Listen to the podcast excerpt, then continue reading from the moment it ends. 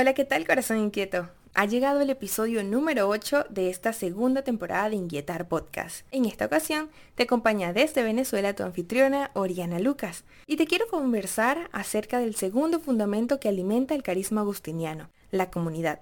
No sé si te has preguntado por qué nuestro estilo de vida requiere la agrupación de hermanos para seguir a Cristo, o para qué involucrar a otras personas en un camino de fe que aparentemente puedo seguir yo solo. Ante esto, ¿Has escuchado alguna vez la frase, los que vivían unidos tenían una sola alma y un solo corazón dirigidos hacia Dios? Si te inquieta conocer cómo se vive eso, ponte cómodo y quédate en este espacio de escucha y de reflexión agustiniana.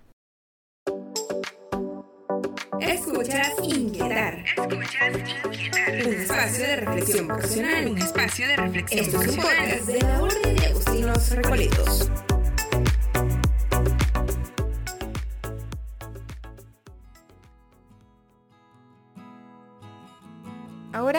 Vamos a remontarnos al momento de la creación según la Sagrada Escritura. Recordaremos ese episodio en que Dios, después de haber creado al hombre, pensó que no era bueno dejarlo solo y le asignó una compañera. Aunque pudiera darse por entendido que todo se resume a un plano meramente sentimental o para multiplicar nuestra especie, déjame decirte que no le estaríamos haciendo justicia al texto bíblico si es eso lo que pensamos, pues las relaciones interpersonales son mucho más valiosas que los fines que les asignamos.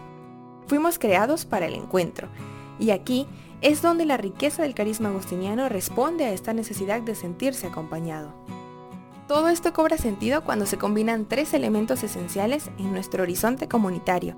El primero, se trata de entender que vivir en comunidad es una elección personal que debe darse desde la libertad, este valor que nace del amor no solo nos permite decidir cómo queremos desarrollar nuestra vida, sino que esta elección libre seguramente nos llevará a sentirnos como esa primera comunidad cristiana, donde se compartía la mesa de la palabra y la Eucaristía. Se vivía la caridad, la escucha compartida, la alegría y la sencillez de corazón. Todos estos frutos abundarán no por méritos propios, por supuesto, sino debido a la gracia de Dios derramada en nuestro corazón. El segundo elemento importante en nuestro camino comunitario consiste en cultivar la búsqueda de Dios a través del encuentro personal mediante la oración. En clave agustiniana, este encuentro personal no se guarda solo para nosotros mismos, sino que se comparte.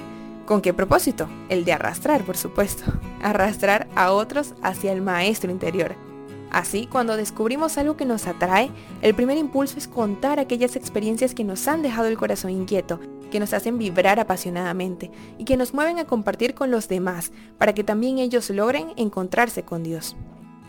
Y el tercer elemento tiene que ver con los dos anteriores. Este es el espíritu de servicio.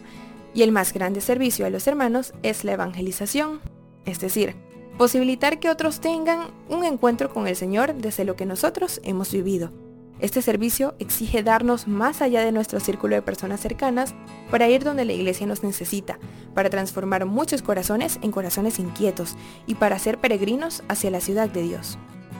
Vivir la comunidad es constitutivo del cristiano. Ahora bien, no todos estamos llamados a abrazar carismáticamente este estilo de vida.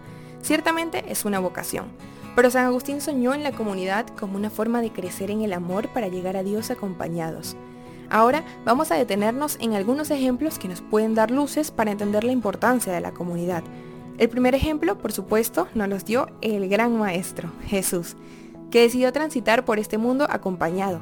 Llamó a 12 personas con quienes compartió enseñanzas, proyectos, silencios, milagros y hasta les dejó el gran regalo de su amor, la Eucaristía.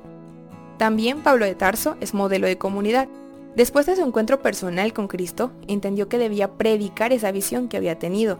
Se lo tomó tan en serio que pasó de perseguir a los cristianos a evangelizar de ciudad en ciudad para cumplir su misión. Y lo hizo acompañado de hermanos cercanos como Tito, Bernabé y Timoteo, a quienes les confió el liderazgo de grandes comunidades cristianas.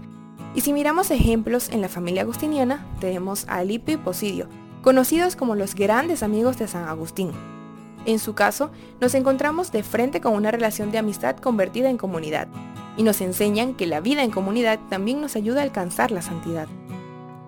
Ya voy cerrando nuestra conversación de hoy, Pero quisiera invitarte a que, aunque llegamos a esta vida solos, tenemos esta valiosa propuesta que nos puede llevar a sentirnos juntos plenos en Cristo. Te invito a que repitas conmigo, a modo de ejaculatoria, esta frase de San Agustín. Señor, no me quiero salvar sin mis hermanos. Este es el verdadero espíritu comunitario, ese que nos hace ser verdaderamente una sola alma y un solo corazón dirigidos hacia Dios. Esto es la esencia de nuestra fe como iglesia. Gracias por formar parte de nuestra comunidad. Te invitamos a que compartas este episodio con algún otro joven de corazón inquieto que desee conocer más sobre la vocación, sobre la vida comunitaria. Y recuerda, déjate inquietar. Hasta la próxima. Chao, chao. Inquietar es un proyecto de la Orden de Agustinos Recoletos. Si llegaste hasta acá, compártelo, que nos escuchamos en una próxima entrega. Y recuerda, déjate inquietar.